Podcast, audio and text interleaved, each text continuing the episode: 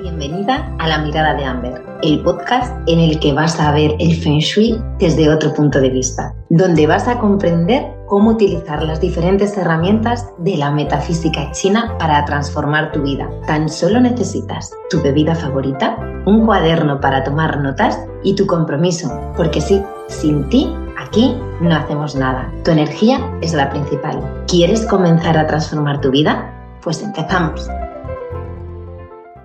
Bienvenida al tercer episodio de La mirada de Amber, en el que vamos a hablar de decoración y feng shui. Espero, eso sí, para empezar, que ya hayas comenzado a ver tu casa bajo otra mirada, que ya estés pensando cuando miras a tu alrededor si lo que ves te aporta o te resta, si te mantiene en una vibración alta o por el contrario te la baja y no te hace sentir bien. Como te expliqué en el episodio anterior, la energía del espacio en el que te encuentras, me da igual que sea tu casa, tu oficina, tu local, interactúa con la tuya. Y es muy importante que todo lo que te rodee te haga sentir bien. Además, he de decir que como es adentro, es afuera. Esto también se aplica en los espacios, porque como es adentro, es afuera y viceversa. Como es afuera, es adentro. ¿Qué ocurre? Que el orden de tu casa como esté tu casa, afectará al orden de tu vida. Espacios ordenados, mentes ordenadas, mejores decisiones, mejores resultados, lo que te lleva a tener bienestar, calma, plenitud, en fin, lo que nos lleva a ser felices. El feng shui, como vengo ya diciendo desde el primer episodio, te ayuda a mejorar tu vida y es importante que se adapte a ti, a tus gustos y a tus necesidades. Para mí, eso es la máxima. Aquí no hay discusión que valga. Cuando hablamos de decoración y feng shui, es cierto que uno y otro son un complemento, se complementan, fusionados son el equipo perfecto, pero con matices, claro. Y estos matices es lo que nos llevan a las diferencias entre unos maestros y otros. Aquí es donde se ve la gran diferencia entre el feng shui occidental, que aplicamos aquí en Europa, y el feng shui clásico que utilizan en Oriente. Estas diferencias entre un feng shui y otro, y unos maestros y otros, nos lleva a diferentes formas de utilizar, de aplicar el feng shui a los asesores. Seguro que esto te ha dejado un poco pensativa, intentando entender cómo es que hay dos tipos de feng shui. Y en realidad es bastante sencillo, no hay dos tipos de feng shui, lo que hay es dos formas diferentes de aplicarlo. Aquí en Europa hacemos un uso del feng shui muy específico para tener bienestar en nuestros hogares, pues utilizando las energías que denominamos estáticas, eh, las que nos hacen efecto a largo plazo. Utilizamos de forma general en Europa como escuela principal, se viene utilizando hasta ahora la escuela de las formas. Y hay asesores que solo utilizan esta.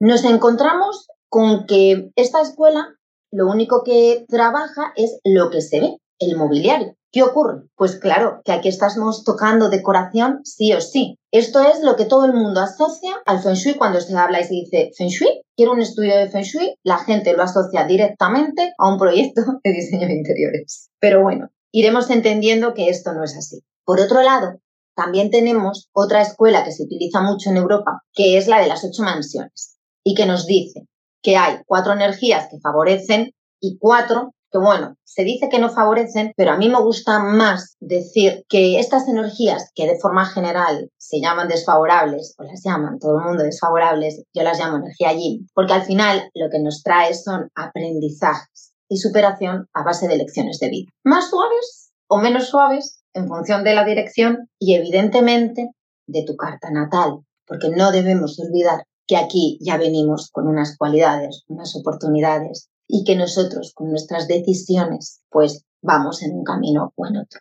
Pero el Feng Shui ayuda mucho en esto, no podemos olvidar. Aquí esta escuela, la de las ocho mansiones, nos viene a enseñar, nos indica, nos prepara para utilizar esas direcciones de una manera o de otra. Vamos, en realidad utilizamos las direcciones a nuestro favor, no nos vamos a engañar, porque yo, evidentemente, ganas de aprendizajes de vida, pues hombre, cuanto más suave, sea el aprendizaje mucho mejor, con lo cual intento mirar siempre y estar en mis sectores favorables. Pero nos dice eso, que en cualquier espacio, una casa, una oficina, un local, una tienda, no importa donde estés, pues tiene unos sectores que te van a ayudar, que van a facilitar las cosas y otros que menos. Ya está. También a largo plazo, eso es importante decirlo.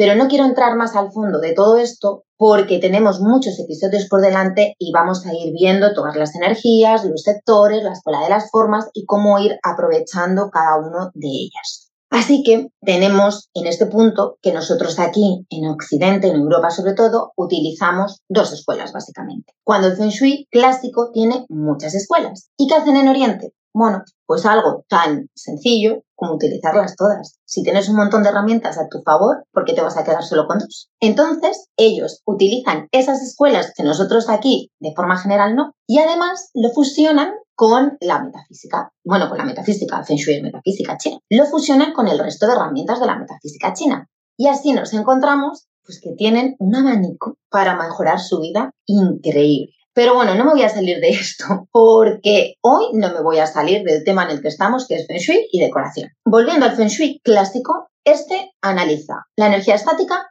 y la dinámica. O sea, la que nos afecta a corto plazo y a medio y largo plazo. Con lo cual tenemos, y es que claro, todo es energía y la energía está en continuo movimiento. Lo ideal es analizar toda, porque si yo analizo la energía y utilizo la energía muy a largo plazo, pues imagínate cómo voy a obtener los resultados de una forma súper paulatina y muy lentita. Si yo empiezo a utilizar la energía, sobre todo la mensual y la anual, porque cierto es que si utilizas la diaria y bueno, ya la de la hora ni hablamos. O sea, primero vienen en muy pequeño impacto y luego nos volveríamos locos. Esto lo digo por experiencia. Pero sí que utilizar para tu vida, mejorarla ya, utilizar las energías que te van a favorecer a corto plazo. Quiero decir que, aquí me pongo seria, que el Feng Shui clásico que utiliza la decoración, evidentemente, lo que no utiliza es amuletos, no utiliza colores, no utiliza formas, no utiliza texturas para armonizar. Sí utiliza la escuela de las formas y todo lo que conlleva ella. Y la escuela de las ocho mansiones lo utilizamos todo, pero no armonizamos en Feng Shui clásico con colores, texturas, formas y objetos. Mm, amuletos me refiero a bolas facetadas, elefantes, que si lo quieres utilizar es fantástico y maravilloso, cada uno utiliza lo que quiere, pero no es necesario. Aquí cuando hablamos de tierra, estamos hablando de arena y piedras. Si necesitamos armonizar con madera, estamos hablando de plantas. No nos sirve una mesa ni una silla o una estantería. ¿Cuál es mejor? ¿Es una buena y otra mala?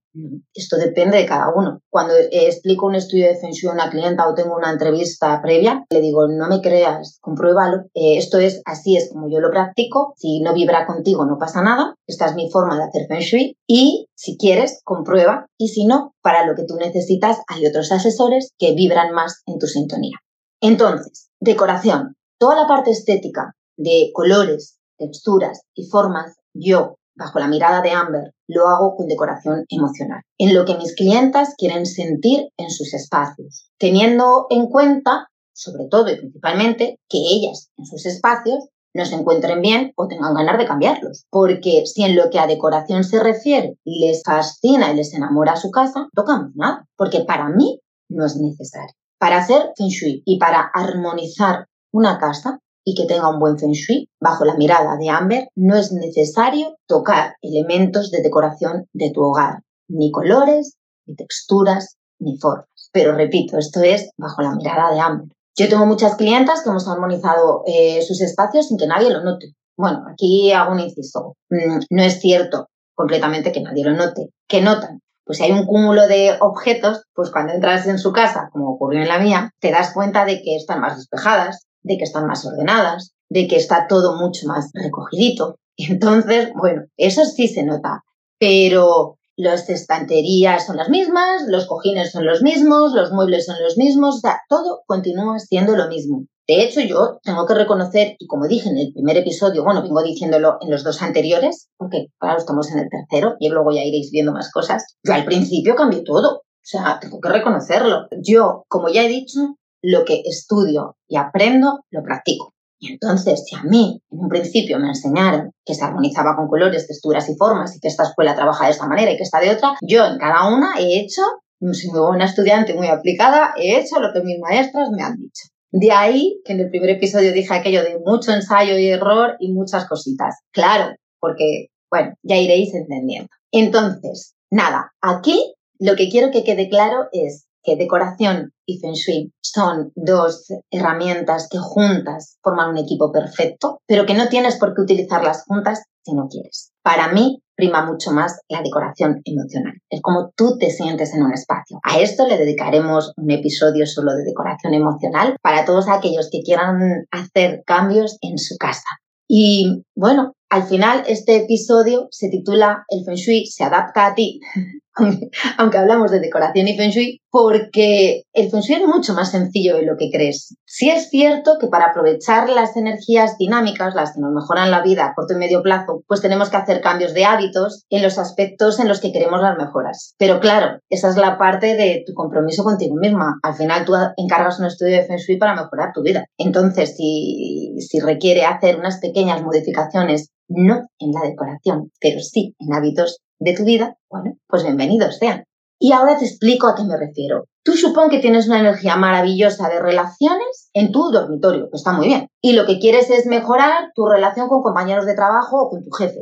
O contigo misma, no sé, mejorar relaciones. Dormir bajo esa energía es buenísimo pero estás durmiendo, claro. ¿Qué te parece si para mejorar esas relaciones luego, cuando te despiertes en el dormitorio, haces acciones relativas a eso que tú quieres conseguir? Porque supón que tienes en tu habitación la energía del estudio en lugar de la de las relaciones, o tu hija, tu hijo, como en mi caso, que tengo niños. Pero bueno, tú tienes que prepararte unas oposiciones o tienes que estudiar cualquier tipo de formación, pues desde luego los conceptos del libro en tu mente no se van a integrar por dormir ahí. Tendrás que estudiar en la habitación. A eso es a lo que me refiero con los pequeños cambios de hábitos. Así que nada, no me voy a extender más porque no quiero hacer esto más complicado. Quiero que sea fácil y que lo entiendas. Así que iremos paso a paso. Porque si algo tengo claro es que hay que tener sueños muy grandes con metas muy pequeñas y adquirir grandes conocimientos en pequeños pedacitos. Así que iremos episodios cortitos, con pequeños tips, con pequeños conceptos, con pequeñas cosas para que tú puedas mejorar tu vida. Así que me despido de ti. Ahora solo te dejo una pregunta. ¿Cómo quieres mejorar tu vida? ¿Con o sin decoración? Bueno, dos. ¿A corto plazo o a largo plazo? Te veo la próxima semana. Un abrazo enorme.